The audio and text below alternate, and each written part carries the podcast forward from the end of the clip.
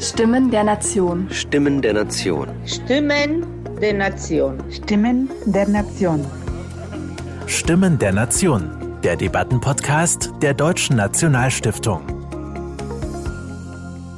Heute mit einer Diskussionsrunde zum Thema Demokratie braucht Streit. Es diskutieren die Fraktionsvorsitzende der Grünen im Bayerischen Landtag Katharina Schulze Hannes Lai, Gründer von Hashtag Ich bin hier und Professor Andrea Römmele von der Hertie School und Autorin des Buches Zur Sache für eine neue Streitkultur in Politik und Gesellschaft. Moderatorin ist Dr. Nina Wienkop von der Bundeskanzler Helmut Schmidt Stiftung, die Kooperationspartner dieser Diskussion war. Ich würde mal anfangen mit einer kurzen Einleitung zum Thema und äh, würde gerne direkt anknüpfen an die Veranstaltung, die es hier vor in dieser Reihe gab. Da wurde nämlich diskutiert über Demokratie braucht Krisen. Auch wie ich finde, ein sehr spannendes Thema. Und ganz zum Schluss hat Nicole Deitelhoff, Direktorin des Leibniz-Instituts für hessische Friedens- und Konfliktforschung, nochmal ganz stark an alle appelliert und gesagt, wir müssen mehr streiten. Das ist eigentlich der Weg, um unsere Demokratie lebendig zu machen. Agatha Klaus und ich haben uns, glaube ich, beide sehr gefreut, weil wir dachten, es knüpft ja perfekt an die heutige Veranstaltung an. Ähm, und ich finde ehrlich gesagt, das reiht sich an Appelle, die ich von verschiedenen MeinungsmacherInnen, MedienmacherInnen kenne, die sagen, wir müssen mehr streiten. Und ich fand, gerade 2019 war das eine sehr, sehr starke Debatte. Es war auch das Jahr, in dem die Zeit ihr Streitressort gegründet hat und wo überall, fand ich, äh, Initiativen entstanden für Streiträume oder wie man wieder Menschen mit unterschiedlichen Meinungen zusammenbringt. Das heißt, in und explizit ging es ganz oft darum, verschiedene Meinungen wieder ins Gespräch zu bringen. Und das bedeutet ja irgendwie auch, dass es das für unsere Demokratie unbedingt braucht. Diese gegensätzlichen Interessen, die sich irgendwie aushandeln. Und es scheint so zu sein, dass wir das alleine irgendwie nicht mehr hinkriegen. Ich finde es insofern verwunderlich, wenn wir schauen auf eine wirklich zunehmende Pluralisierung unserer Gesellschaft auf der einen Seite und aber auch eine oft ja damit einhergehende Polarisierung, die jetzt auch gerade in der Krisenzeit, wie ich finde, nochmal sehr, sehr deutlich geworden ist. Man fragt sich eigentlich, wir haben doch eigentlich einen Grund auch vielleicht zu streiten und Konflikte auszutragen. Und deshalb haben wir unsere Zuschauerinnen vorab gefragt, wie häufig streiten sie eigentlich? Wie ist da eigentlich jetzt nach so einem Jahr Krisenzeit im Lockdown, wie ist da eigentlich so ihr Streitverhalten? Und wir haben sowohl nach dem privaten Streitverhalten als auch nach dem politischen gefragt.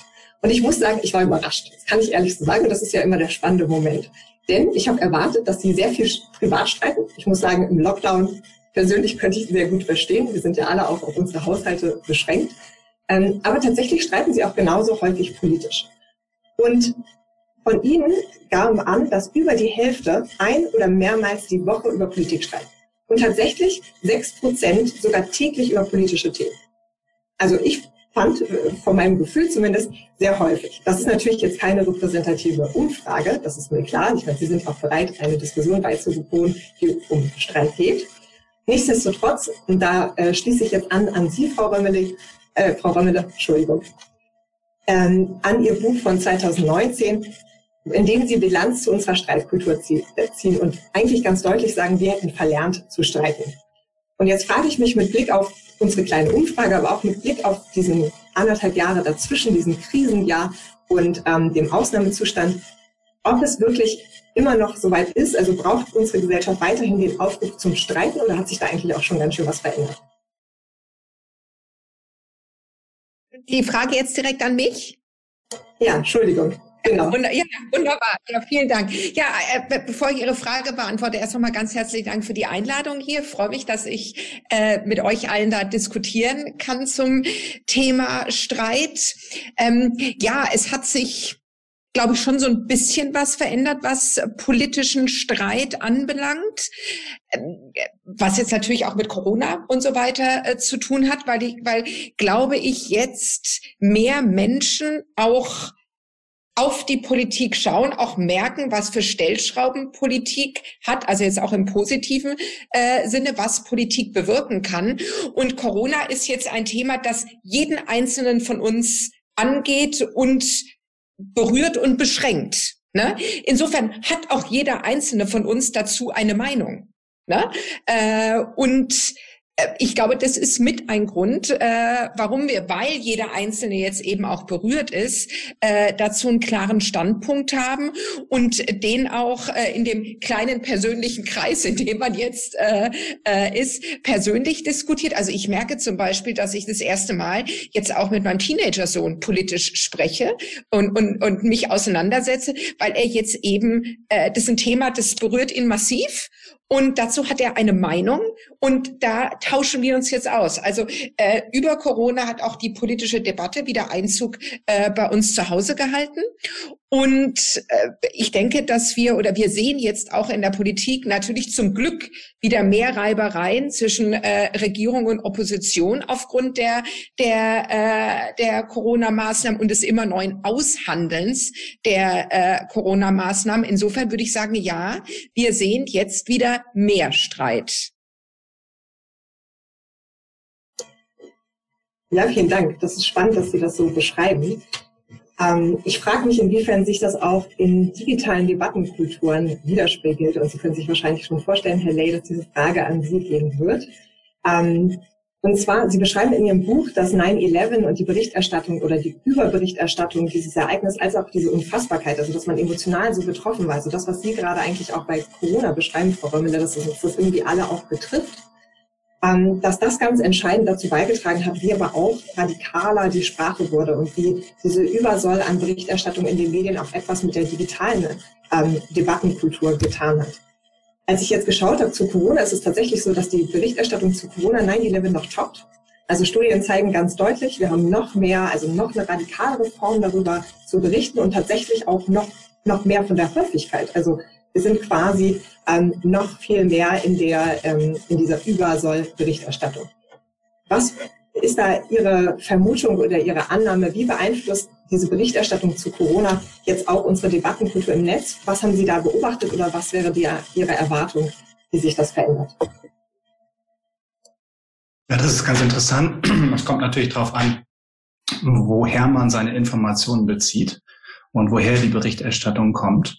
Und ähm, mittlerweile, zumindest das, was wir beobachten seit Jahren, ist, ähm, dass sich Meinungen im Netz eher verfestigen.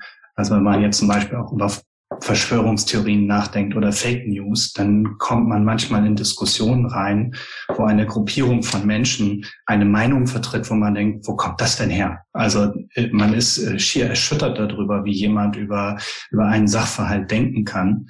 Und ähm, dann ist diese Person in der Regel nicht die einzige und man kommt sehr schnell in, in ähm, Lagerkämpfe rein.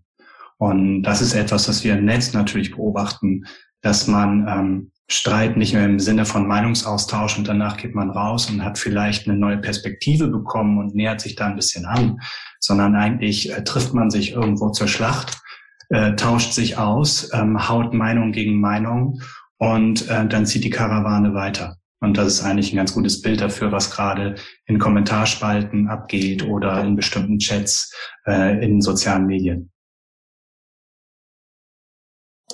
Vielleicht da nochmal die kurze Rückfrage, weil ich glaube, das ist etwas, was vielleicht nicht immer so gleich fassbar ist. Dieser Zusammenhang von quasi der digitalen, digitalen Debattenkultur und unserer quasi alltäglichen, aber auch unserer in der Politik Debattenkultur. Wie würden Sie da diesen Zusammenhang nochmal sagen? Wie beeinflusst sich das? Ich glaube, Sie haben es schon mal kurz angesprochen, aber es würde mich noch mal interessieren.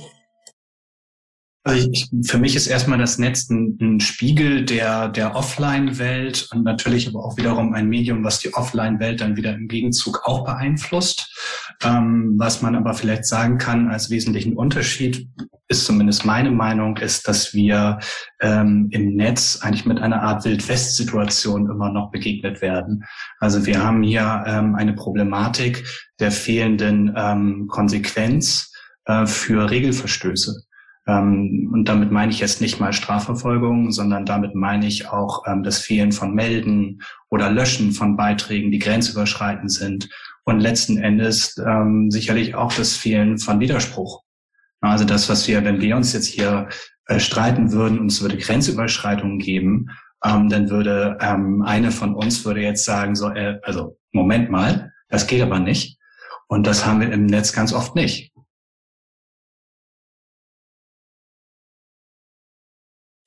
Ja, da sprechen Sie etwas an, worauf wir auf jeden Fall nochmal zu sprechen kommen und auch schon tatsächlich die erste äh, Frage von ZuschauerInnen reinbekommen haben, die ganz spannend ist. Ich äh, möchte aber zunächst Frau Schulze nochmal zu Wort kommen lassen und unbedingt auf etwas eingehen, was hier schon ein bisschen mitschwingt, was ich äh, ganz spannend finde. Frau Rommel, Sie hatten es auch erwähnt mit diesem, wie man sich, ähm, wie man berührt ist jetzt. Und bei Herrn Lay schwang das auch ein bisschen mit dieses, es geht irgendwie auch darum, ähm, wie Menschen miteinander umgehen. Mir fiel auf in allen dreien ihrer Bücher, das kann ich immer so rückmelden, das war ganz spannend, dass es eigentlich überall sich wiederfindet, das Thema, wir müssen mehr faktenorientiert ähm, und sachorientiert diskutieren. Gleichzeitig ist ja auffällig, dass ähm, Menschen wie Greta Thunberg, äh, so wie mit ihrer Rede beim UN-Klimagipfel, durchaus auch mit ihrer Wut, mit ihrer Emotionalität auch Menschen mobilisiert und erreicht. Und genauso sehen wir, ähm, dass auch gerade leider populistische Antworten, die oft auf der emotionalen Ebene bei Menschen ansetzen, ähm, und sehr verkürzte Antworten für hochkomplexe Fragen unserer offenen Gesellschaft eigentlich geben, ähm, da auch mit auch immer wieder Erfolg haben. Und ich frage mich so ein bisschen dieses Verhältnis Emotion und Sachlichkeit, also Gefühle und Argumente, ähm, wie das eigentlich im Verhältnis steht und wenn quasi Streit, also quasi die Spaltung in unserer Gesellschaft entgegenwirkt, weil so ist ja oft die, die äh, quasi Hypothese, wie emotional oder auch sachlich sollte oder muss er sein? Also wie oder wie kann auch der Spagat gelingen, Menschen auf der einen Seite emotional abzuholen und gleichzeitig aber die Debatte, wie Sie es auch sagen, Herr Ley, in eine gewisse moderate Form, in eine Sachlichkeit zu bringen. Und Frau Schulze, da äh, habe ich sehr viel in Ihrem Buch gefunden. Vielleicht mögen Sie da einmal sagen, wie Ihnen das selber gelingt oder wie Sie das probieren als Politikerin, auch Menschen auf der emotionalen Ebene zu bewegen. Also ich persönlich bin ja der Meinung, dass Emotionalität und Fakten sind ja kein Widerspruch. Ich kann ja voller Inbrunst und Leidenschaft äh, äh, inhaltliche Thesen vertreten und die nach vorne bringen. Und gerade Greta Thunberg aus meiner Sicht verbindet die beiden Sachen ja ganz wunderbar. Sie, sie argumentiert ja nicht im luftleeren Raum und ist nur emotional, sondern sie hat die Wissenschaft united hinter, also äh, gemeinsam hinter sich versammelt und äh, ist somit klar und deutlich in ihrer Argumentation. Und ich glaube einfach, dass ähm, ich meine, wir Gesellschaft verändert sich. Ähm, wir wissen aus vielen Studien, dass Bewegtbild, das Ton, das Bilder auf einmal äh, viel wichtiger sind, äh, wie jetzt irgendwie ein 30 Seiten Text, der bis ins letzte Detail alles ausformuliert hat. Und darum glaube ich, ist es entscheidend, wenn ich jetzt mit meinem Hut als Politikerin spreche, dass ähm, Entscheidungsträgerinnen, egal ob sie in Parlamenten sitzen, ob sie äh, Chefs und Chefinnen von Unternehmen sind oder der die Sportverbandspräsidentin, ähm, dass man das, was man in die Debatte mit hineinbringen möchte, ähm, ja auch gucken muss, dass es beim Empfänger und bei der Empfängerin sozusagen ähm, ankommt. Und dass das ja nicht bedeutet, dass ich irgendwie Wissenschaft oder Fakten hinten runterfallen lassen muss, sondern dass ich mich vielleicht zielgruppenspezifischer ausdrücken muss, dass ich in bestimmten Räumen anders diskutieren muss wie in, wie in anderen Räumen. Ich sage es jetzt mal vielleicht für, für meinen Job ausgedrückt. Im Innenausschuss des Bayerischen Landtags diskutiere ich mit den Kollegen, sind alles nur Männer übrigens im Innenausschuss, mit den Kollegen der anderen Fraktionen ähm, natürlich anders, wie wenn ich eine Instagram Live Story mache, wo ich äh, meinen Followern, die äh, im Schnitt sehr viel jünger sind als ich selbst, äh, probiere zu erklären, was wir im Innenausschuss äh, zur bayerischen Grenzpolizei äh, diskutiert haben. Da muss ich sozusagen ähm, das Medium verändern, aber die Fakten dahinter können ja trotzdem gleich bleiben und die Emotionalität oder die Art, wie ich das rüberbringe, äh, kann ja dadurch auch etwas angepasst sein. Ja, das ist ein guter Punkt, den Sie ansprechen. Und äh, ehrlich gesagt, einige der ZuschauerInnen äh, haben in eine ähnliche Richtung äh, schon ähm, Fragen gestellt. Aber Frau Rommele, gerne, Sie können auch direkt erstmal darauf antworten. Ja, ich möchte, ich möchte einfach direkt äh, darauf äh, äh, antworten, beziehungsweise das einfach nochmal ganz dick und rot unterstreichen, was Frau Schulze gesagt hat, dass äh, Emotionalität und Fakten kein Widerspruch sind. Im Gegenteil, ja. Also Emotionalität hat ja auch, äh, ich sage das jetzt mal so salopp, einen gewissen Unterhaltungswert. Ne? Und ja, und darum geht's ja auch. Darum geht's ja auch, wenn wir, wenn wir versuchen, äh, Themen und Positionen zu übermitteln. Und ich habe äh, für mein Buch habe ich mir mal äh, so äh, Bundestagsdebatten im historischen Längsschnitt angeschaut. Ne? Und was man, man erkennt da ganz viele Dinge. Ähm, man, äh, äh, eine ganz zentrale Veränderung ist eben die, und es ist jetzt überhaupt gar kein Vorwurf, ja, ist so ein bisschen die Überprofessionalität jetzt die Politikerinnen und Politiker haben, zumindest viele.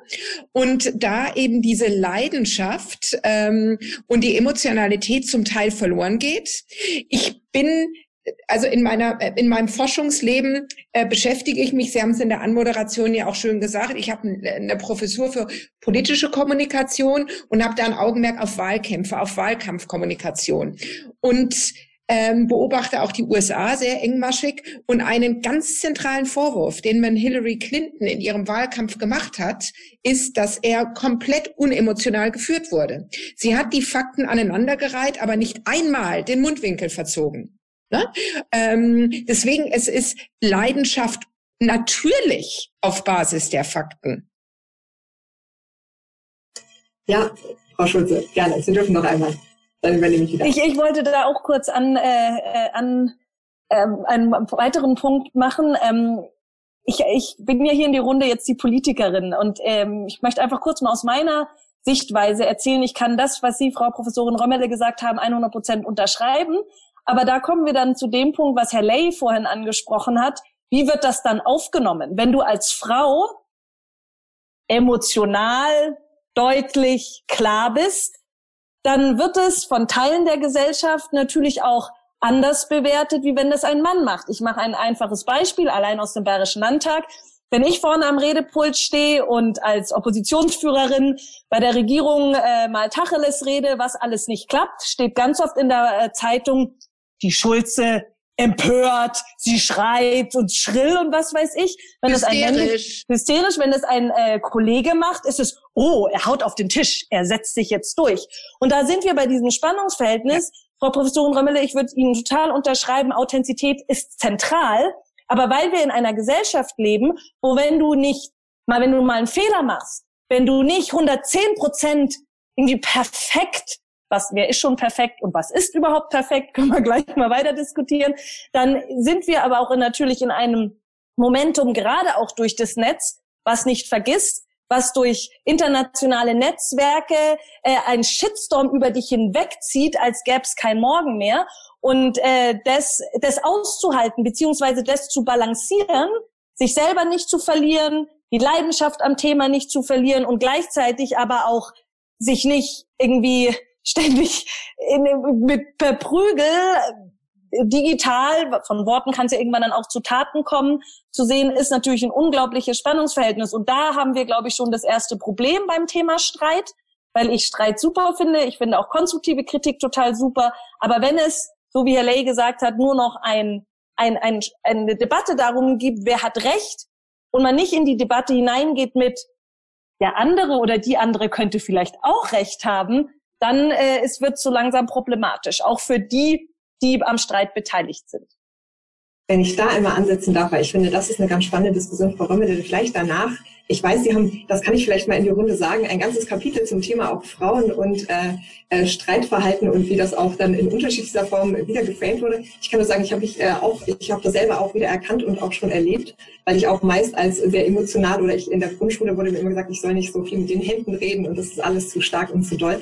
Also ich kenne das sehr gut. Deswegen, ich finde es auch eine spannende Debatte. Ähm, möchte aber hier nochmal ähm, Lay reinbringen in die äh, und quasi keine, keine Frauendominanz hier ähm, äh, weiter voranbringen. Und zwar, weil ich finde es ganz spannend, Sie haben gerade Shitstorm schon erwähnt und ähm, wir haben jetzt viel darüber gesprochen, Menschen emotional auch eben abzuholen. Das ist wichtig, wir sind uns da einig, ich finde das auch sehr spannend. Ich finde gleichzeitig, dass es oft gegeneinander diskutiert wird, deswegen habe ich die Frage hier gerne so reingebracht.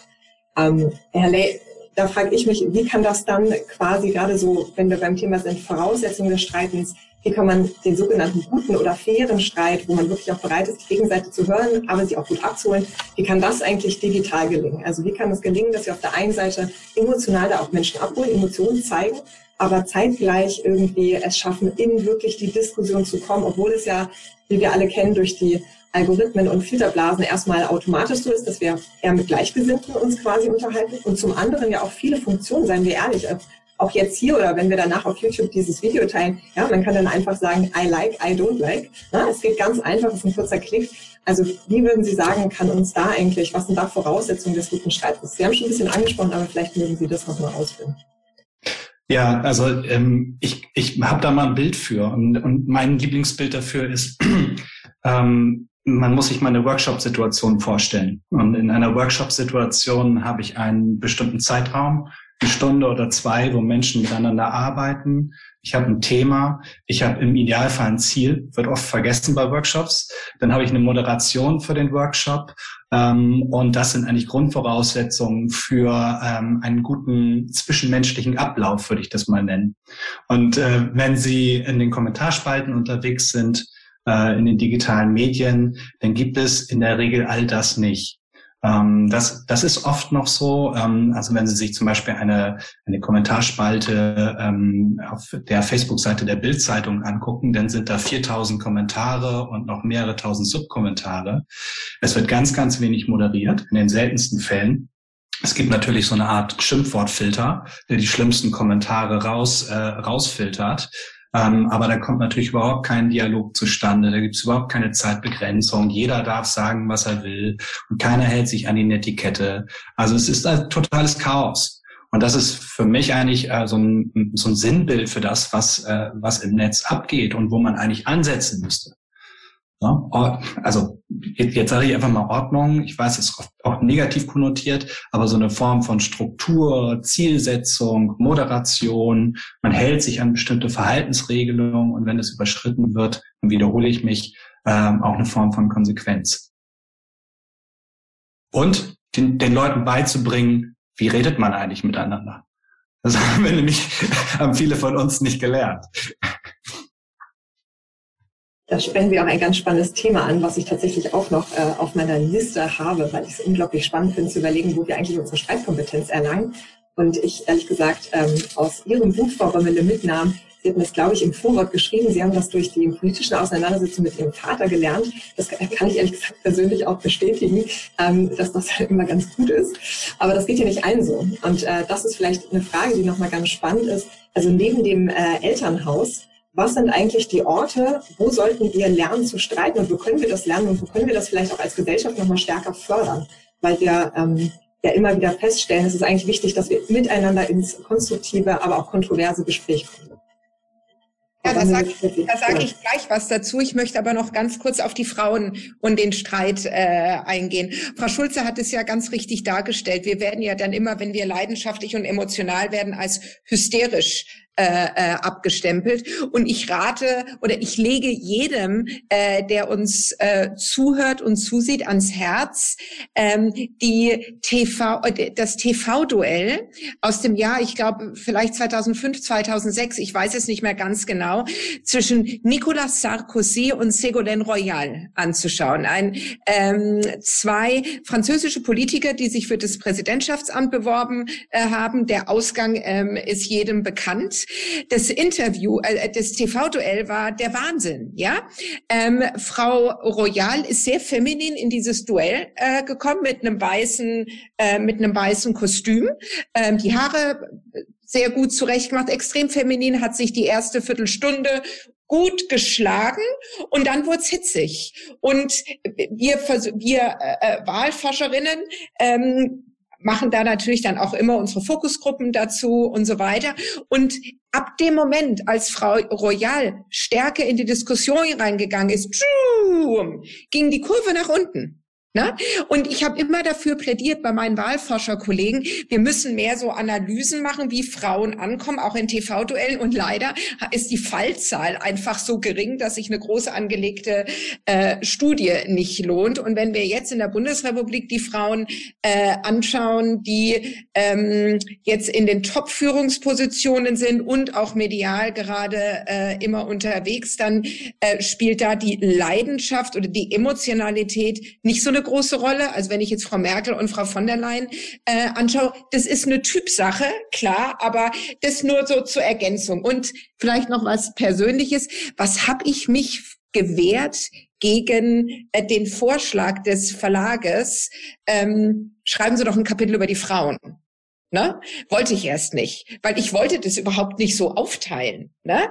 Ähm, habe mich dann aber doch irgendwie dazu hinreißen lassen und habe dieses Kapitel Streiten Frauen anders äh, äh, mit ins Buch aufgenommen. Und natürlich streitet jeder anders. Das ist keine Sache zwischen Männern und Frauen, sondern jeder hat seine eigene, äh, äh, seine eigene Diskussionskultur. Jetzt aber zu Ihrer, wenn ich darf, zu Ihrer Frage, ähm, wo lernt man überhaupt streiten? Im Idealfall natürlich in der Familie, mit den Geschwistern, mit den Eltern, mit den Nachbarn. Ähm, die Vereine spielen da auch eine große Rolle. Ne? Ähm, die Schule spielt eine große Rolle, aber leider ist es ja mittlerweile so, dass ähm, das Vereinsleben irgendwie vom Aussterben bedroht ist und so die Individualisierung auch in dem äh, Sektor unterwegs ist. Wir gehen lieber irgendwie in Sportstudios und machen da alleine unser Ding, als dass wir in irgendwelchen Fußballtouren oder sonst was äh, Vereinen sind. In der Schule sollte sowas viel mehr gefördert werden. Sie haben es ja gerade vorhin auch angesprochen dass äh, ich glaube, in einer ihrer nächsten Folgen ist meine Kollegin Elisabeth Nia von der Hertie Stiftung auch mit dabei. Und Elisabeth ist unter anderem auch verantwortlich für das Format Jugend debattiert. Also mit solchen Formaten wird sowas ja auch ange, äh, äh, angereichert. Äh, aber klar, die Räume, in denen man streiten lernt, werden eher weniger denn mehr oder ich will gar nicht sagen streiten lernt, aber streiten als was Selbstverständliches ansieht. Das passt ja auch sehr gut dazu, dass immer mehr quasi eben diese Räume entstehen. Ne? Also man denkt an die Berliner Schaubühne mit äh, dem Streitraum oder hier ähm, am Hamburger mhm. Taliertheater mit der Streitbar. Äh, wir selbst haben eine Streitgesprächereihe äh, auch gestartet, also daran sieht man auch, wir sehen da einen Bedarf. Jetzt würde ich gerne langsam zu den äh, Fragen der ZuschauerInnen kommen, die auch tatsächlich hier ganz rege mit dabei sind. Das freut mich sehr. Und ähm, würde gerne die Frage, die auch ganz gut anschließt, weil wir schon über Streitkompetenzen und so weiter diskutiert haben, was braucht es denn eigentlich, damit Streit gelingt? Nochmal ganz konkret. Wie gelingt uns eigentlich eine gelungene Streitkultur? Also was ist das eigentlich? Ne? Ich meine, das begegnet ja mir auch immer wieder, dieses Thema guter oder fairer oder kontroverser Streit. Ähm, vielleicht mögen Sie, Frau Schulze, da zumindest beginnen. Äh, Mache ich gerne. Ich äh, nenne jetzt vielleicht mal zwei Punkte, die ich persönlich vor allem ganz wichtig finde. Das erste ist für gelungenen Streit, äh, dass jede und jeder, der oder die am Streit beteiligt ist, mit der Haltung da reingeht, der oder die andere kann auch Recht haben. Ich glaube, dass das die Grundlage überhaupt von Zusammenleben ist, äh, dass man erstmal davon ausgeht, hm, vielleicht hat die oder andere, der oder der andere auch noch einen ganz guten Punkt. Äh, let's discuss. Lass uns darüber reden. Und der zweite Punkt, den ich sehr wichtig finde, ist das, dass es aus meiner Sicht für einen guten Streit gewisse rudimentäre Grundlagen gibt, die wir nicht jedes Mal neu aufholen müssen. Was meine ich damit? Wissenschaftliche 0815 Standardsätze. Ja, also äh, ich kann irgendwie schlecht streiten, wenn jemand, äh, ich mache es jetzt super einfach, äh, der Meinung ist, die Erde ist eine Scheibe. Ich meine, wo fange ich an, wo höre ich auf? Das wird dann schon sehr, sehr kompliziert. Das heißt, ein gesellschaftlicher Konsens, was irgendwie die, die Basics unseres Zusammenlebens von Wissenschaft, von Realität ist, ist, glaube ich, für einen guten Streit total elementar. Und wenn ich diese beiden Sachen habe, meine innere Haltung, dass die andere Person auch recht haben kann und ein gemeinsames Verständnis davon, auf welchem Boden wir diesen Streit, diesen Austausch der Argumente beginnen, dann glaube ich, ist schon mal relativ viel gewonnen. Ja, Helle, gerne sonst direkt im Anschluss, genau. Ja, ich, ich habe hab eben an eine Szene aus meinem Studium vor vielen, vielen Jahren nachgedacht. Und zwar habe ich in Skandinavien studiert und hatte dort ein Dialogtraining.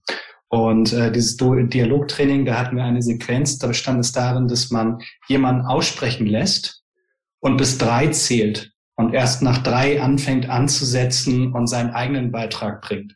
Das heißt, ich verarbeite sozusagen einmal das, was da gerade übermittelt wurde und dann kann ich dazu etwas sagen. Wenn Sie sich heute mal Talkshows angucken, oder in Gespräche reingehen oder Sie setzen sich mal in einen Workshop oder in eine Gesprächsrunde und warten drei Sekunden, werden Sie den ganzen Workshop lang nicht zu Wort kommen. Also wir hören einander nicht mehr zu. Es ist nur noch ein Raushauen von Meinung. Das ist nochmal ein äh, spannender Punkt mit dem Zuhören. Ich gerade auch selber nochmal kurz äh, drüber nachdenke, auch wenn Sie davor schon dran waren, Frau Schulze, hätte ich Lust, dass Sie da nochmal an Sie quasi das weitergeben, wie Sie das eigentlich empfinden im Parlament. Und da reden wir jetzt nicht nur jetzt vom Landtag, wo wir die Reden erleben, das äh, ist das eine, aber auch in Ausschüssen, in Arbeitskreisen, in Arbeitsgemeinschaften. Würden Sie sagen, da wird noch zugehört und äh, eigentlich, also gelingt da noch der Streit in unseren Parlamenten? Ist da die Demokratie lebendig? Ähm, ja, ich würde das schon so sagen. Ich äh, ähm, habe schon das Gefühl, dass äh, es verschiedenartig diskutiert und gestritten wird im Parlament. Man muss halt da auch immer den Raum betrachten. Im Ausschuss zum Beispiel wird anders diskutiert wie im Plenum. Das ist auch äh, nachvollziehbar, weil das einfach unterschiedliche Zielsetzungen hat. Ein Ausschuss ist dafür da, da gehst du richtig manchmal in die Textarbeit, da wird dann irgendwie um den Unterpunkt 2.3 diskutiert und die einen finden das und die anderen sagen, es fehlt ein und und die anderen sagen, aber ein oder muss noch rein. So, das mag für manche Außenstehenden vielleicht manchmal so ein bisschen sein, wow, was macht ihr denn da? Das Plenum, das, die große Bühne, ist wenn man ehrlich ist, jetzt nicht mehr dafür da, die gegenteilige Fraktion zu überzeugen, weil die Debatte ja schon in den Ausschüssen stattfand, sondern das ist eher, ich sag mal, ich sage immer gerne so die Zusammenfassung. Die Zusammenfassung, die nach außen tritt, wo du als Vertreterin einer Fraktion nochmal deutlich machst, warum man da jetzt ablehnt oder zustimmt oder sich enthält. Ähm, da habe ich jetzt kann ich jetzt nicht aus meiner Sicht nicht klagen, dass wir jetzt irgendwie debattenfaul geworden sind. Ich glaube einfach, dass sich die Art der Diskussion halt auch verändert hat. Ganz oft höre ich, auch wenn ich Besuchergruppen im Landtag habe, ja, früher, da hat sich Herbert Wehner und Franz Josef Strauß, die haben sich noch gestritten, da war was los. Ich meine, die, die Zeit hat sich auch einfach verändert. Also auch vielleicht die Art, wie man miteinander redet, wie man miteinander umgeht und so. Und da glaube ich, hat schon ein Parlament auch einen Vorbildcharakter, ähm, weil wenn wir über gute Streiten reden, dann sollte das da natürlich möglichst gut funktionieren. Es funktioniert nicht immer super gut, vielleicht auch ein bisschen zu viel verlangt, aber dass dort jetzt kein Streit mehr stattfindet, das kann ich, das würde ich so nicht bestätigen. Ja, spannend. Ich ähm, Parallel muss ich sagen, viele der ZuschauerInnen, würde ich sagen, stimmen Ihnen zu und erwähnen ähnliche Themen. Also erwähnen auch ehrlich gesagt, äh, es kam jetzt mehrfach vor Wiener und Strauß, aber auch Schmidt und Strauß. Also die Wahlkämpfe wurden auch äh, erwähnt. Wir hatten auch tatsächlich ein kleiner Werbeblock, ein äh, Beitrag einer Kollegin zu dem Thema, zu dem Schmidt-Strauß-Wahlkampf äh, und wie da quasi gestritten wurde. Ähm, Sie haben schon einiges angesprochen. Ich würde das nochmal zusammenfassen. Äh, es geht irgendwie um einen Wertekonsens. Es geht um Grenzen, dass wir auch wissen, in welchen Grenzen, also was wir hinterfragen, was wir aber auch als gemeinsamen äh, Basis verstehen. Es geht um eine innere Haltung, äh, wie man in den Streit geht. Ähm, es geht aber auch ganz viel darum, dass wir eben mehr wieder zuhören, äh, uns dafür aber eben auch die Zeit nehmen müssen in einer Zeit, die aber sehr schnelllebig ist. Das nehme ich jedenfalls äh, so wahr und äh, wo ja auch oft, oft so wie hier jetzt Kommunikation parallel passiert. Ja, also wir haben den Chat, wir haben parallel ähm, das Gespräch und so ist es ja im Digitalen auch ganz oft. Da vielleicht nochmal die Frage ähm, an Sie, Frau Römmele, wie Sie das, ähm, Sie haben das schon vorhin erwähnt, was es da braucht, ähm, dass da auch vielleicht andere Institutionen noch mehr gefragt sind. Ähm, sehen Sie zum Beispiel jetzt als, äh, aus Sicht der Professuren, sehen Sie dort auch gerade an den Universitäten noch genug Räume zum Streiten? Wird da eigentlich noch kontrovers debattiert? Ist das einer der Orte? Und würden Sie sagen, da gibt es auch weiterhin diesen Bedarf und äh, die Lust am Streiten oder hat sich das auch verändert? Ja, also ähm, ich denke schon, dass die Universitäten nach wie vor ähm, äh, ein zentraler Ort des, äh, der Auseinandersetzung und des Streits ist, weil Wissenschaft entsteht ja auch im ständigen Debattieren, Austauschen, Kontroversen äh, und so weiter. Das ist ja auch immer so zwei Schritte vor, äh, äh, einer zurück, aber eben nicht nur die Universitäten, ne, sondern, äh, sondern auch die breite Öffentlichkeit. Und wir, da wollte ich auch noch auf den Punkt eingehen, den Frau äh, Schulze gemacht hat. Äh, Frau Schulze, Sie sagten ja, dass äh, auch in, in, im Parlament weiterhin gestritten wird. Ähm, ja, aber wenn wir uns jetzt zumindest mal auf nationaler Ebene die letzten 20 Jahre anschauen, dann sind die letzten oder die letzten 15 Jahre anschauen, dann sind diese 15 Jahre geprägt von drei großen Koalitionen. Ähm, und große Koalition heißt große Koalition, kleine Opposition, so gut wie keine Opposition phasenweise.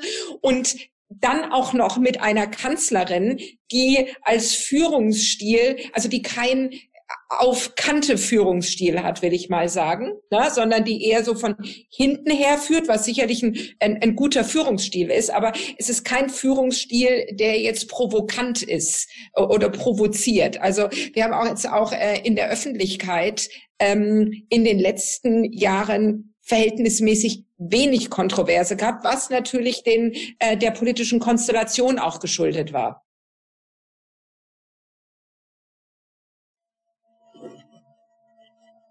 Ja, ich frage mich hier nochmal, oder beziehungsweise die Zuschauerinnen äh, haben hier einige Fragen nochmal. Ich versuche die gerade etwas zu ordnen. Ich muss dazu erstmal sagen, also quasi, ähm, wenn ich mir den Chat und die Fragen angucke, läuft es hier auf jeden Fall auch gut, was äh, das Interesse am Streiten zumindest angeht. Was mitschwingt und was Sie eben auch schon erwähnt haben, was, glaube ich, bei allen ähm, Ihrer ähm, Inputs auch schon drin war, ist die Frage auch, wo sind die Grenzen? Also Sie hatten ja schon das Thema Wertekonsens, aber vielleicht nochmal konkreter gab es ja einige Nachfragen. Also zum einen, wie unterscheide ich zwischen Meinung und Nachricht? Unterscheide ich auch zwischen Meinung und Fakten? Und aber auch zum anderen, wo sage ich auch, wo ist quasi Schluss? Ne? Wo, gebe ich mich, wo begebe ich mich auch nicht in das Gespräch rein? Wo habe ich das Gefühl, das bringt nichts mehr und wir sind dermaßen weit voneinander entfernt, gerade wenn es um extreme Ansichten geht. Ähm, Herr Ley, vielleicht möchten Sie einsteigen. Ah, das ist ein schönes Thema. Also was, was man ja ganz oft merkt, gerade in Debatten im Netz, ist ähm, die Abwertung und Ausgrenzung von bestimmten Gruppierungen. Und wir kommen da sehr schnell in ähm, ja, Antifeminismus, Antirassismus, Antiziganismus, also diese ganzen Themen. Das poppt ja gerade auch in den Debatten so richtig hoch dass wir sehr, sehr genau darauf achten müssen, welche Worte wir auch benutzen. Also das darf jetzt nicht übersensibilisiert werden. Das, das muss man auch sagen. Also im Moment bestreiten sich da sozusagen bei uns in der Gruppe, äh, bestreiten sich die Leute schon, weil die einen sagen, ähm, du musst unbedingt gendern. Die anderen sagen wiederum, ja, ne, ich weiß, ich sollte, aber es fällt mir schwer, auch in der Schriftsprache, nehme ich jetzt den Doppelpunkt oder nehme ich das Sternchen?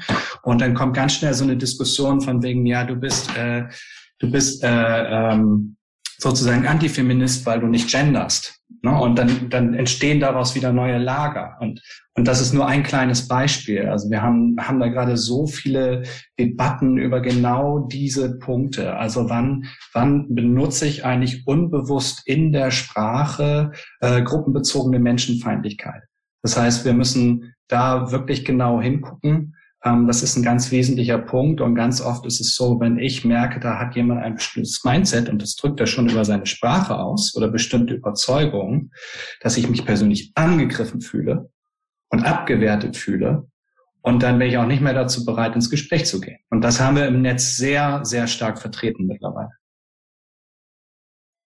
Vielleicht da kurz die Rückfrage. Was würden Sie denn sagen, wie können wir damit weiter umgehen, weiter verfahren? Sie kennen ja selbst den Vorwurf, den Sie des Öfteren bekommen haben als Meinungspolizei.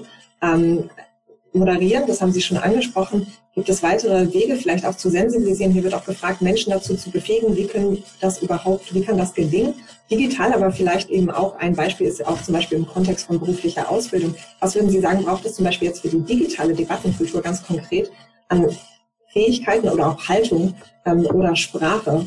Wie können wir das erlangen? Wie können wir das quasi ähm, weiter verbreiten? Naja, ich glaube, im ersten Schritt ist das einen, sich äh, dessen erstmal bewusst zu werden, was bei vielen noch gar nicht der Fall ist. Also das heißt, ich muss mir bewusst machen, dass Sprache ein Problem ist. Und dann komme ich aber auch an den Punkt, wo ich das trainieren muss. Also ich bleib mal bei mir. Äh, wenn ich jetzt einen Text schreibe und versuche zu gendern, dann komme ich schon ganz schön irgendwie äh, in Schlingern. Ähm, jetzt versucht man mal zu gendern in einem, in einem äh, Beitrag, einem Wortbeitrag, da wird es noch schwerer. Und jetzt muss ich noch darauf aufpassen, dass ich keine Sprache ähm, mit gruppenbezogener Menschenfeindlichkeit nutze. Ähm, dann, dann wird es wirklich sehr, sehr komplex. Aber das Ganze ist meines Erachtens, wir können da gar nicht drum rum. Wir müssen da besser werden. Aber das heißt für mich, wir müssen es trainieren und anwenden. Und ich glaube, es ist ganz, äh, das wird noch zu wenig gemacht. Wir reden die ganze Zeit darüber, dass es ein Problem ist, aber wir trainieren es zu wenig. Frau Schulze, vielleicht können Sie da noch mal drauf eingehen, weil hier wird auch ganz viel nachgefragt, wie wir das einfach, wie gesagt, auch lernen können außerhalb eben akademischer Blasen ähm, und inwiefern hier auch eben nochmal die konkrete Frage auch an Sie, ähm, die Debattenkultur negativ von zum Beispiel der AfD ähm, und anderen RechtspopulistInnen auch beeinflusst werden. Wie schaffen wir es eigentlich auch, Menschen wieder in Anführungsstrichen abzuholen? Ähm, ich glaube, äh, Sie erleben das immer wieder. Sie haben die Konfrontation, Sie gehen auch oft in die Konfrontation. Aber was würden Sie sagen, ähm, was ist da der Weg und vielleicht auch als Tipps für uns, die wir damit äh, auch vielleicht im Alltag oder eben in digitalen Debatten oder im direkten konfrontiert sind? Ähm, okay, ich probiere jetzt mal meine äh, Antwort so zweigeteilt äh, zu machen. Erstmal, was sind in meinen Augen sozusagen die Grundzüge? Und ich finde, da haben wir ein tolles Buch als Deutsche, nämlich unser Grundgesetz. Da steht für mich eigentlich alles drin, was die Basis nicht nur von unserem Zusammenleben, sondern auch von unseren Debatten sein sollte. Und wenn eben ich diskriminiere oder ich die Würde des Men eines anderen Menschen abspreche, dann ist das nicht okay. Und ähm, da bin ich mittlerweile, das sage ich ganz ehrlich, auch härter geworden. Ich mache jetzt seit über zehn Jahren Politik und ich habe am Anfang vielleicht auch ein bisschen naiv noch so gedacht, hey, das Netz und wenn ich nur hart genug debattiere und dann wird das hier alles so super toll. Und ähm, ich bin im Moment mittlerweile stärker, die rote Karte zu zeigen. Also wenn jemand übergriffig wird, wenn jemand den Boden der freiheitlich-demokratischen Grundordnung äh, verletzt, dann äh, habe ich dafür kein Verständnis. Und ich persönlich finde auch, ich muss dafür kein Verständnis haben. Ich muss für äh, äh, für Sexismus kein Verständnis haben, für Antisemitismus, für Rassismus. Und ich finde, man kann das dann auch spiegeln. Möglichst ruhig und möglichst sachlich. Herr Ley hat recht. Man muss aufpassen, dass man da selber nicht der Puls hochgeht. Aber einfach auch mal rückzuspiegeln, das, was Sie gerade gesagt haben, ist nicht okay. Ich habe dafür kein Verständnis. Also das ist, glaube ich, Punkt eins. Punkt zwei, ähm, ist äh, dann natürlich, äh, wie können wir das besser lernen? Und da glaube ich, kommt äh, der Politik, wie es so schön heißt, schon eine Verantwortung zu, weil wir können ja nicht immer nur sagen, ja, äh, hier die Gesellschaft, die, die beschmeißt sich mit Dreck im Internet und irgendwie ist alles jetzt doof und dann gibt's hier irgendwie die einen, die Meinungsterror schreien und die anderen, die das andere schreien, sondern äh, aus meiner Sicht muss Politik auf veränderte gesellschaftliche Rahmenbedingungen reagieren. Das Netz ist jetzt nun mal da. Das wird auch nicht weggehen. Das ist auch schon länger da. Wo ist aber zum Beispiel äh, Medienkompetenztraining ab der ersten Klasse in den Grundschulen schon? Das bedeutet jetzt nicht, dass jede Erstklässlerin so am iPad sitzen soll, und zwar sechs Stunden am Tag, sondern man kann, da gibt's tolle Pädagoginnen und Pädagogen, schon den kleinsten Basics von Medienkompetenz und Digitalkunde beibringen. Und das muss sich in meinen Augen durch unser Stichwort lebenslanges Lernen, durch unsere Gesellschaft ziehen. Auch wenn du die Schule verlassen hast, in der Ausbildung muss es weitergehen, an den Volkshochschulen, in Sportvereinen, äh, also Train the Trainers wiederum, ja, ähm, Demokratiebildung, Medienkompetenz, das sind so Sachen, äh, die kann und muss in meinen Augen der Staat bereitstellen. Dafür muss mehr Geld und mehr Ressourcen in die Bildung gesteckt werden. Dafür müssen die Budgets dort erhöht werden und da muss natürlich auch die, die Lehrpläne beispielsweise entrümpelt und angepasst werden. Ähm, und dann war ja noch die eine Frage, wie soll man selbst damit umgehen? Ich glaube, Corona ist für uns alle ein lehrreiches Beispiel, weil ich habe es jedenfalls, wahrscheinlich Sie alle auch. Irgendeinen im Freundes- oder Bekanntenkreis hat man, wo man auf einmal vielleicht Töne hört, wo man sich denkt, wow, äh, so antisemitische Sachen von dir hätte ich jetzt nicht erwartet. So, das heißt, da, da müssen wir jetzt gerade ein sozusagen On-the-Job-Training in irgendeiner Form machen. Und da zeigt ja die Wissenschaft sehr klar, dass es immer noch einfacher ist, Leute zu erreichen, wenn man wenigstens eine persönliche Nähe hat. Ich, ich brech's mal runter wenn ich einen Manfred Meyer, der mir bei Facebook schreibt, schreibt, den ich nicht kenne und der nicht, mich nicht kennt, der mit einem Mindset da reingeht und mich erstmal beleidigt, wird es, glaube ich, ein bisschen schwieriger, dass wir uns irgendwie treffen. Wenn das aber eine Bekannte oder eine Freundin oder jemand im Familienkreis ist, ist es einfacher, weil erstmal eine Verbindung da ist, ähm, mal nachzufragen. Und ich glaube, da ist der erste Schritt nicht sofort irgendwie aus der Tasche die Gegenargumente zu ziehen und erstmal runterdeklinieren, warum das alles jetzt falsch ist und Bill Gates uns nicht alle chippen will und so, sondern einfach mal nachzufragen, vor was hast du Angst oder was beunruhigt dich gerade? Wie geht's dir im Moment? Wie kommst du da drauf? Wo hast du das denn gelesen? Was ist denn das für eine Website? Okay, und wo hast du den Beleg, dass Bill Gates uns alle chippen will? Also diese, die, die Option der Nähe, glaube ich, auch wenn es vielleicht manchmal schwer fällt, darf man, sollte man da nutzen, um in de, der Diskussion und, und um im Streit zu bleiben. Sorry, jetzt habe ich sehr lang geredet, aber es waren ja auch mehrere Fragen. Ja, alles gut. Ähm, ich würde das einfach gerne nochmal weiter aufgreifen und tatsächlich eine Frage hier von einem Zuschauer auch reingeben und vielleicht nehmen Sie, Frau Bamille, ähm, die beantworten. Es geht nämlich ich glaube, Frau Schulze, Sie haben es eben gerade schon angesprochen. Es geht darum, Menschen emotional abzuholen, vielleicht zu fragen, was ist gerade ne, die Sorge, die Angst. glaube ich, jetzt gerade in dieser Pandemiezeit äh, das sehr dominierende Gefühl. Davor, glaube ich, haben wir oft das Thema Wut gehabt. Ähm, ich würde sagen, jetzt vermischt sich das auch oft. Aber ähm, die Frage nochmal, ist nicht Streit gerade dadurch gekennzeichnet, dass man eben nicht aufpasst, welche Wörter man benutzt, dass man eben auch emotional bewegt und wütend ist und dass das ja auch wohin müsste. Jetzt ist die Frage, Frau Rommele, wie sehen Sie das? Sie haben eben dazu geforscht zur Streitkultur. Ähm, wie können wir damit umgehen? Wo, wohin quasi kann es und wie, wie kann es sich äußern? Und ähm, was ist hier dieser Konflikt, der angesprochen wird? Wie sehen Sie das? Ja, ich, ich wurde natürlich auch, als das Buch dann rausgekommen ist, wurde ich ganz oft auf Lesungen oder in Diskussionsforen gefragt, ähm, was sind denn, was sind denn Regeln für einen Streit? Wie kann man, was sind, was sind Spielregeln? Und ich sage immer, also für mich äh, ist es so, dass je weniger Spielregeln, desto besser. Ja, und ich finde, man muss auch so ein bisschen was aushalten. Also äh, man muss jetzt nicht immer nur mit Samthandschuhen angefasst werden und es kann auch mal so ein bisschen ruppiger zugehen. Das finde ich auch ehrlich gesagt völlig in Ordnung. Ja, ähm, und äh, oft ist es ja so, dass man als Streit auch einen jemanden gegenüber hat, den man vielleicht auch so ein bisschen kennt. Und wenn der dann sagt, Mensch, blöde Kuh mit deinen komischen Ansichten und ich erkläre dir das mal, muss ich ganz ehrlich sagen, das finde ich jetzt auch völlig im Rahmen. Was für mich ganz zentral ist, ähm, Streit darf nie unter die Gürtellinie gehen.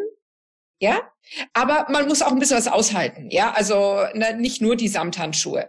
Streit darf nicht unter die Gürtellinie gehen, muss auf dem Boden der freiheitlich-demokratischen Grundordnung äh, äh, ablaufen und faktenbasiert sein. Ne? Also, also äh, dass ich mich, dass ich mich zu einer Auseinandersetzung mit jemandem bereit erkläre, der davon ausgeht, dass die Erde äh, eine Scheibe ist, da würde ich sagen, no, da streite ich nicht.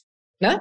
Ähm, weil, ne, aber, aber wie gesagt, es darf ruhig äh, ein bisschen hitziger zugehen und je enger die Spielregeln sind, desto, äh, desto weniger kann der Streit atmen und desto mehr ersticke ich auch die inhaltliche Auseinandersetzung, weil darum geht's ja. Das ist ja, ich meine, das ist ja das Herzstück unserer Demokratie, ist die inhaltliche Auseinandersetzung.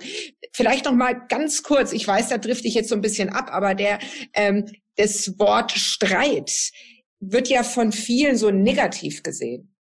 Ja, aber wir haben ja ganz viele ähm, Wörter für Streit. Also Auseinandersetzung ist ja schon Streit. Inhaltliche Auseinandersetzung heißt, ich habe zwei unterschiedliche Ansichten. Ja, und darüber streite ich oder darüber diskutiere ich. Ne? Äh, und ich habe im Buch auch oder wollte ich, ähm, habe ich mit ganz vielen unterschiedlichen Begriffen gespielt. Also der Dialekt gibt da ja auch wahnsinnig viel her. Ist toll, wenn man sich mal so ein bisschen, also da, wo ich herkomme, äh, aus, aus Süddeutschland, da hat man auch manchmal ein Händel. Ne? Ähm, und, und, und da gibt's ganz viel, das ist toll. Aber das wurde mir alles rausgestrichen natürlich und ich habe mir zurecht und dann ging es eben immer nur um den, äh, um den Begriffsstreit. Aber zurück auf Ihre Frage, möglichst wenig Regulierung, damit der Streit im Keim nicht erstickt wird. Ja, spannend. Ich ähm, finde es gerade interessant und das wird auch tatsächlich von einigen Zuschauern ähm, uns gespiegelt. Es scheint eine gewisse Einigkeit zu bestehen eigentlich, was guten Streit ausmacht. Das ist insofern finde ich spannend, dass Sie eigentlich aus ganz unterschiedlichen Perspektiven raufgeschaut haben, aber alle sich einig sind, es geht um einen gewissen Konsens, es geht um Grenzen, die unter anderem das Grundgesetz ähm, legt. Es geht auch darum, eine gewisse Basis zu haben. Es geht um die Haltung, es geht um die Form und um die Sprache. Und das tatsächlich sowohl digital als auch im Parlament als auch in öffentlichen Diskursen. Ich glaube, das ähm, kann man hier schon mal so zusammenfassen. Tatsächlich ist es auch eher, kann man glaube ich heute sagen, eine Podiumsdiskussion übers Streiten und sehr viel weniger dafür gedacht, dass wir uns auch streiten, was aber durchaus auch denkbar wäre. Also da auch gerne der Widerspruch ist hier äh, zugelassen. Genauso aber auch bei Ihren Fragen. Also fühlen Sie sich dann nicht eingeschränkt. Wobei ich auch sagen muss, das Gefühl habe ich nicht. Es ist wirklich äh, ein sehr aktives äh, virtuelles Publikum, was mich sehr, sehr freut. Ähm, deshalb würde ich auch gern noch mal, es gibt noch eine konkrete Nachfrage zu dem ganzen Thema Streitkompetenz, was wir jetzt immer wieder angesprochen haben, ähm, was nochmal an Sie, Herr Ney, gerichtet ist, wo es darum geht, wie kann man denn außerhalb von linksliberalen akademischen Diskurs es schaffen, Menschen dafür eigentlich zu begeistern, dass sie eben auch bereit sind, ähm, neben, sagen wir, einer 40-Stunden-Woche ähm, auch Frust, was vielleicht Mindestlohn angeht und so weiter oder ähm, ne, zu schlechter Bezahlung. Äh, Sie hatten in Bayern ja auch gerade das Thema dazu, was äh, Pflegekräfte angeht.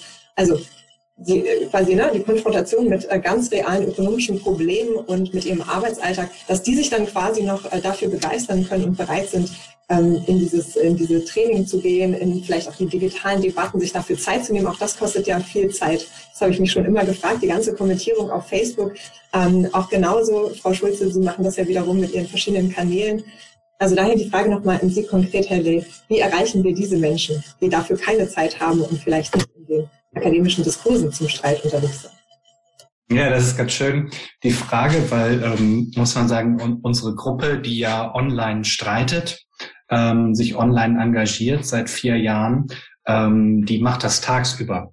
Also das heißt, Sie können sozusagen, wenn Sie einen Browser aufhaben und so tun, als ob Sie arbeiten, können Sie nebenbei auch ein bisschen streiten.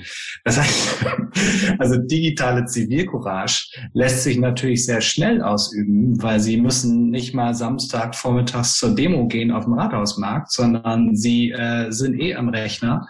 Und wenn Sie merken, irgendwo geht's äh, hoch her in einem sozialen Medium, äh, oder unter einem Zeitungsartikel, dann kann man mal eben zehn Minuten lang ähm, gegenhalten, seine Meinung sagen. Also ich würde mal sagen, noch nie war es so leicht, äh, Zivilcourage zu zeigen wie heute.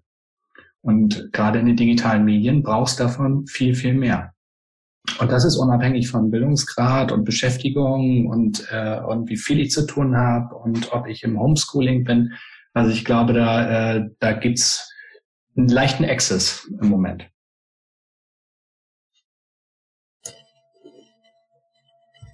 Ja, Sie haben das schon angesprochen, ähm, die aktuelle Situation, die dazu beiträgt, dass es nochmal ähm, ja, ganz anders ist. Genau diese aktuelle äh, Situation treibt aber hier ganz viele ZuschauerInnen auch um, wo es nämlich genau darum geht und vielleicht hier nochmal eine konkrete Rückfrage an Sie bespiegelt, Frau Römmele. Ähm, Sie haben ja dafür plädiert, dass man ähm, mit äh, Leuten auch vielleicht, äh, die eben gewisse Meinungen nicht vertreten, zum Beispiel vielleicht auch Corona ähm, als gar keine Gefahr oder überhaupt nicht als reell wahrnehmen, dass man erst gar nicht vielleicht auch ins Gespräch geht. Und das ist hier die Rückfrage, die hier auch immer wieder kommt. Aber gehen wir nicht ins Gespräch? Also sollen wir hier nicht in die Diskussion gehen? Und trägt das nicht dazu bei, dass immer mehr Menschen sich eben nicht gehört fühlen? Und äh, letztendlich trägt dann nicht Streit, ähm, also den, den Streit, den wir nicht führen, eher zur Spaltung unserer Gesellschaft bei. Ja, das ist eine, ähm, ist eine äh, äh, kluge und wichtige Frage. Ne? Ähm, bin ich immer so ein bisschen hin und her gerissen. Ja, klar. Äh, also die, die, die äh, Zuhörerin oder der Zuhörer hat voll, vollkommen recht.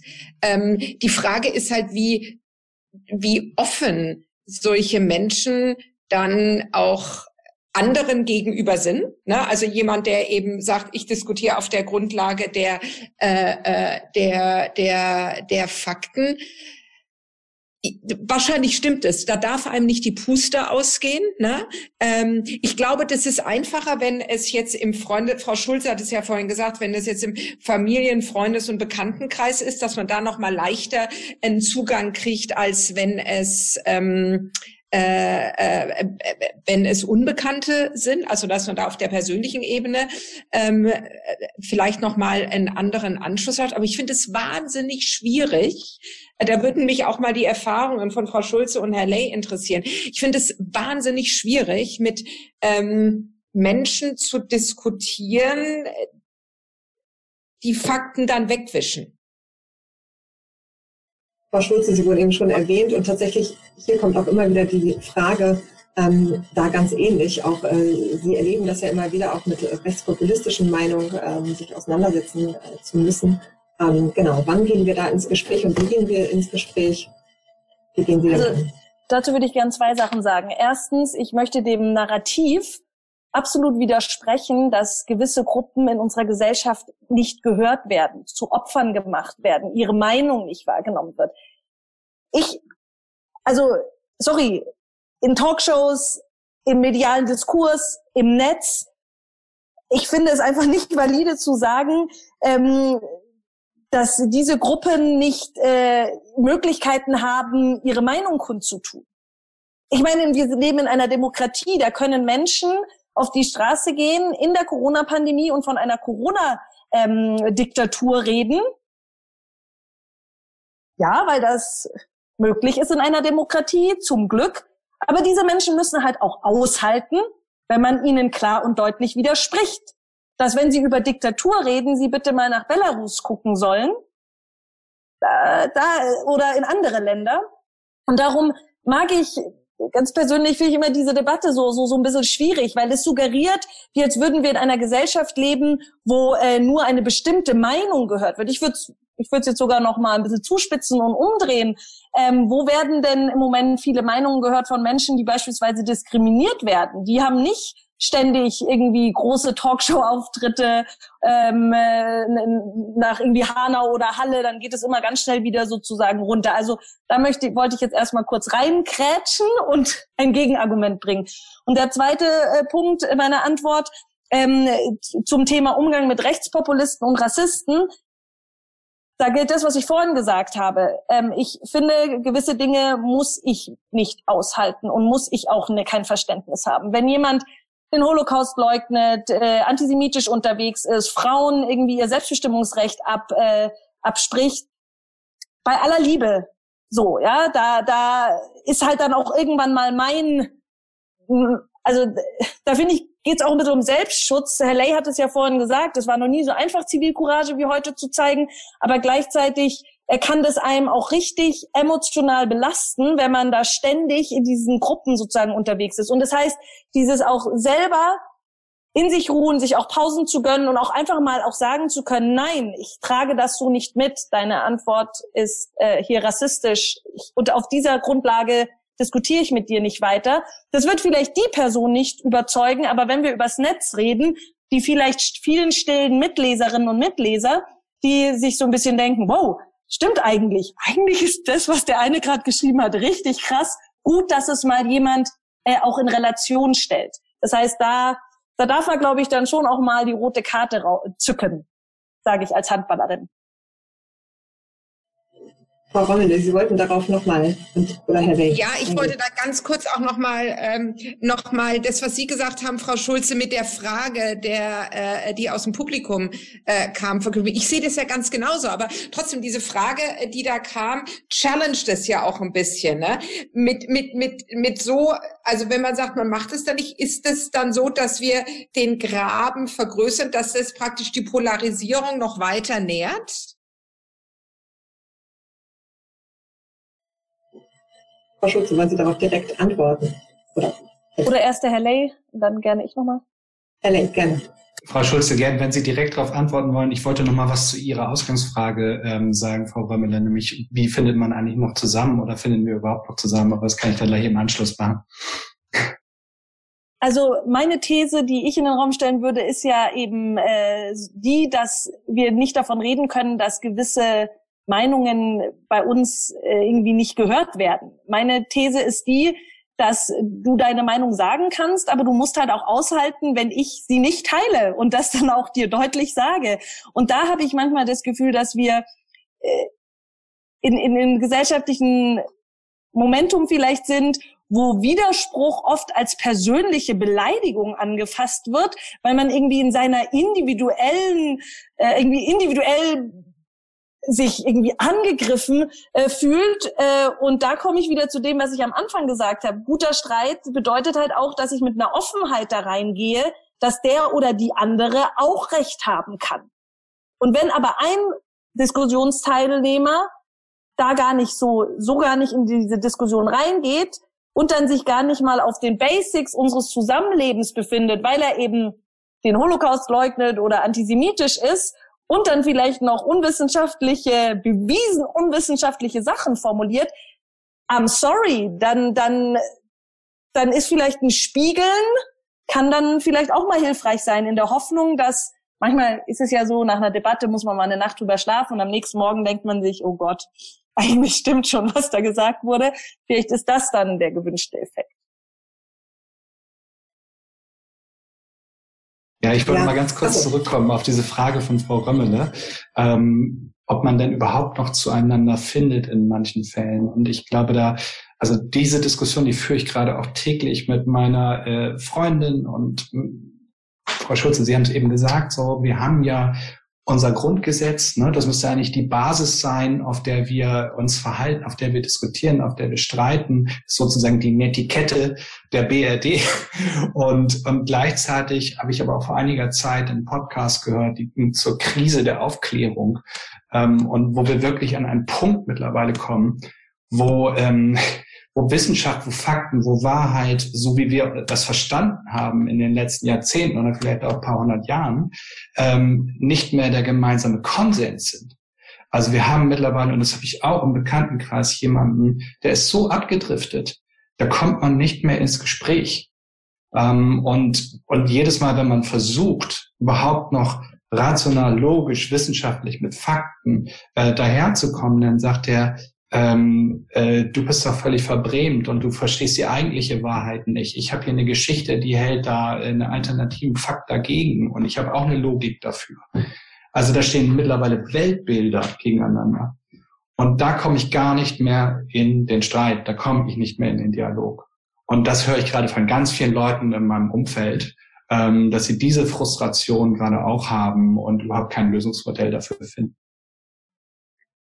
Das will ich gerne nochmal aufgreifen, das Thema in den Dialog, kommen aber nochmal mit einer anderen, mit einer Vorausschau ähm, meinerseits und unsererseits gemeinsam auf dem Podium zu diesem super Wahljahr, was quasi uns bevorsteht. Ihnen zwar nicht, Frau Schulze, Sie müssen äh, nicht in den Wahlkampf gehen, aber wir haben ja mit sechs Landtagswahlen, zwei Kommunalwahlen und der Bundestagswahl und das Ganze in einer Zeit, wo ja der, sagen wir, klassische, auch den Sie oft beschreiben, Frau Schulze, als ganz wichtig, Haustürwahlkampf oder auch ähm, man kennt das, die Wahlkampfstände an der U-Bahn, also diese Situation, diese Orte, wo eigentlich der Dialog entsteht, ne? wo genau dieses, wo es darum geht, vielleicht Menschen auch zu erreichen, die man sonst nicht erreicht, wo man vielleicht in die Gespräche kommt. Ähm, Im besten Fall, wenn die Grenzen nicht oder die Gräben nicht, äh, was Weltbilder angeht, wie Sie es gerade sagten, Herr Ley, noch nicht zu weit auseinander sind. Ähm, da frage ich mich jetzt einfach und würde gerne einmal ähm, vielleicht mit Ihnen anfangen, Frau Schulze äh, auch wenn Sie selbst, wie gesagt, äh, jetzt nicht die Herausforderung haben, in dieser Lockdown-Zeit äh, einen Wahlkampf zu gestalten. Aber wie ist es eigentlich möglich, gerade wenn wir wissen, Plattformen wie Facebook haben in der Vergangenheit oft ähm, eine große Rolle gespielt bei Wahlergebnissen und äh, die auch äh, durch Trolle und, äh, und anderes mit beeinflusst. Wir haben jetzt einen Wahlkampf, der wahrscheinlich der digitalste der Bundesrepublik werden wird. So würde ich das mal vorausschauen. Ähm, was meinen Sie, was was braucht es da? Wie können wir äh, quasi hier noch inhaltlich in die direkte Auseinandersetzung gehen und vielleicht auch gerade mit Blick auf ältere Generationen, die vielleicht nicht so digital affin sind, auch diese zu erreichen? Ja, als äh, bayerische Grüne mache ich natürlich dieses Jahr auch Wahlkampf, denn auch in Bayern gibt es eine Bundestagswahl und wir sind natürlich als Partei, so wie alle Parteien, auch jetzt schon eifrig in den Vorbereitungen, wie wir diesen Wahlkampf unter besonderen Bedingungen und unter erschwerten Bedingungen pandemiekonform gestalten können. Und ja, ich glaube, er wird sehr, sehr digital sein. Da würde ich jetzt äh, zum einen die sozialen Netzwerke, worüber noch mal mehr informiert wird, aber ähm, eigentlich jede Partei hat ja jetzt schon auch gute Erfahrungen damit gemacht, die analoge Town Hall, wo man sozusagen im Gasthaus zusammenkommt und Bürgerinnen und Bürger Rede und Antwort steht, ins Digitale zu ähm, verlegen. Wir Grüne machen das regelmäßig und auf der positiven Seite kommen jetzt oft Leute, die davor bei der digitalen, äh, bei der analogen Town Hall im Wirtshaus nicht kamen, Zum Beispiel hatte ich erst vor ein paar Tagen eine Debatte, da war eine junge Frau, die gesagt hat, ähm, sie ist alleinerziehend. Sie hat abends einfach auch nicht Geld für so Babysitter ähm, und sie ist politisch super interessiert, aber sie hat es bisher noch nie geschafft, in eine öffentliche Veranstaltung zu gehen, weil das dauert immer so lang. Ihr beginnt um 18 Uhr, dann seid ihr um 22 Uhr irgendwie immer noch nicht fertig. Und jetzt ist es super, ihr Kind schläft nebenan und sie kann jetzt hier digital teilhaben, Fragen stellen und mitdiskutieren. Also ich glaube, das wird sozusagen zunehmen. Und darüber hinaus werden natürlich Parteien auch im öffentlichen Raum sichtbar sein. Die gute alte Postwurfsendung, wo du dann auch Kontaktdaten angeben kannst, wenn sich jemand äh, Nachfragen hat, wird es in meinen Augen weitergeben. Und je nachdem, wie sich jetzt der Sommer entwickelt, wenn wir gemeinsam schaffen, die Pandemie etwas niederzuringen, wird es ja auch wieder die Möglichkeit sein, sich draußen zum Beispiel mit Abstand zu treffen, wo man in die Diskussion kommen kann. Also ich sehe da jetzt, ich bin da jetzt nicht super, äh, ähm, ähm, äh, also ich bin da jetzt schon positiv gestimmt, dass wir Wahlkampf erleben werden, dieses Mal ein bisschen anders als sonst. Auf der anderen Seite sind wir ja jetzt auch geübt in digitalen Formaten ähm, und äh, darum äh, kann ich auch nur alle appellieren, äh, wir wirklich alle Abgeordneten und auch Menschen, die für die ähm, Parlamente kandidieren, die stehen natürlich auch zur Fragen zur Verfügung. Man kann einfach mal eine Mail schreiben, man kann einfach mal anrufen, man, also da probierten ja auch Parteien, alle Parteien auch immer sehr niedrigschwellig anzusprechen. Und wie immer im Leben ist es eine Bring- und eine Hohlschuld. Ja, vielen Dank. Das sind nochmal äh, spannende Gedanken mit Blick auf die Zeit. Ähm, vielleicht noch ein kurzes Statement jeweils von Ihnen, Frau Römmele, und danach von Ihnen, Herr Lipp. Ja, ich möchte ganz kurz noch auf äh, das, was Frau Schulze gesagt hat, eingehen. Ich gehe da so halb mit, aber auch nur halb. Ja, natürlich verlegen die Parteien jetzt viele ihrer Veranstaltungen auch ins Netz, aber was fehlen wird, sind die ganz zentralen Zufallsbegegnungen. Ne? Wenn die Nachbarin, die sich eben nicht so arg für Politik interessiert, auf den Markt geht und dann von ähm, am Stand halt festgehalten wird und auf einmal zehn Minuten ein politisches Gespräch äh, äh, führen wird. Ähm, das ist das eine. Und bitte nicht vergessen, ich sitze gerade in Baden-Württemberg, äh, die guten alten Plakate. Ich habe gestern gehört, dass doppelt so viele Plakate geklebt werden wie äh, in der letzten äh, äh, Landtagswahl. Ähm, also wie gesagt, dass in diesem digitalen Zeitalter das gute alte Plakat noch mal eine Rolle spielen wird, finde ich schon äh, ganz beachtlich. Aber die, die Auseinandersetzung oder der Wahlkampf in der sogenannten Distanzdemokratie äh, wird extrem spannend sein zu beobachten. Herr Ley, möchten Sie dazu vielleicht noch ein Abschlussstatement bringen? Ja, vielleicht ganz kurz. Also wir haben ja, ich bin hier ähm, 2016 gegründet und das war halt circa ein Jahr vor der letzten Bundestagswahl. Und ähm, wir konnten beobachten, wie professionell die AfD Online-Marketing gemacht hat und Online-Wahlkampf und wie, wie, ähm, wie gut die das damals schon drauf hatten. Bin sehr gespannt, äh, wie das jetzt in diesem Jahr abgehen wird und ähm, kann den anderen Parteien habe da auch schon Gespräche geführt mit mit einigen Vertretern auch wirklich nur ans Herz legen, dorthin zu gehen, wo die Leute sind im Netz, äh, weil das ist immer so ähm, äh, immer so der Fehler, dass man sagt, okay, jetzt machen wir mal Einzelevents und dann sind da 50, 80, 100 Leute. Aber wenn Sie, wie gesagt, mal so in so eine Kommentarspalte reingehen von der Bildzeitung und da sind 4000 Kommentare von Lesern, die sich da betteln und da ist die, sind die Parteien gar nicht vertreten. Ähm, wissen Sie, da ist eigentlich der, der digitale Marktplatz. Und da muss man auch rein. Das ist, glaube ich, ein ganz gutes Abschlussstatement ähm, und äh, rundet jetzt auch nochmal die Podiumsdiskussion ab. Wir haben, glaube ich, über verschiedene Themen gesprochen, äh, darüber, dass wir ähm, wieder mehr streiten sollen in gewissen Grenzen, mit einem gewissen Wertekonsens, aber auch mehr zuhören. Und da gab es hier von einem Zuschauer eine ganz schönes Zitat, was ich jetzt nehme als auch Abschlusszitat von Helmut Schmidt, der wohl sagte, ich habe nur die Absicht, drei Sätze zu reden und ich bitte mich ausreden zu lassen, noch habe ich Recht hier zu reden. Sehr spannend. Es ging ja auch immer wieder darum, zuzuhören, sich dafür auch Zeit zu nehmen. Und das ist vielleicht mein Appell, ein wenig ähm, ungewöhnlicher Appell vielleicht für eine Endmoderation. Also streiten Sie wieder mehr, hören Sie aber auch mehr zu, ähm, lassen Sie Argumente zu und äh, schauen Sie vielleicht wie sich der ein oder andere Standpunkt darum verändert. Das war Stimmen der Nation der Debattenpodcast der Deutschen Nationalstiftung. Weitere Informationen zur Arbeit der Stiftung erhalten Sie unter www.nationalstiftung.de.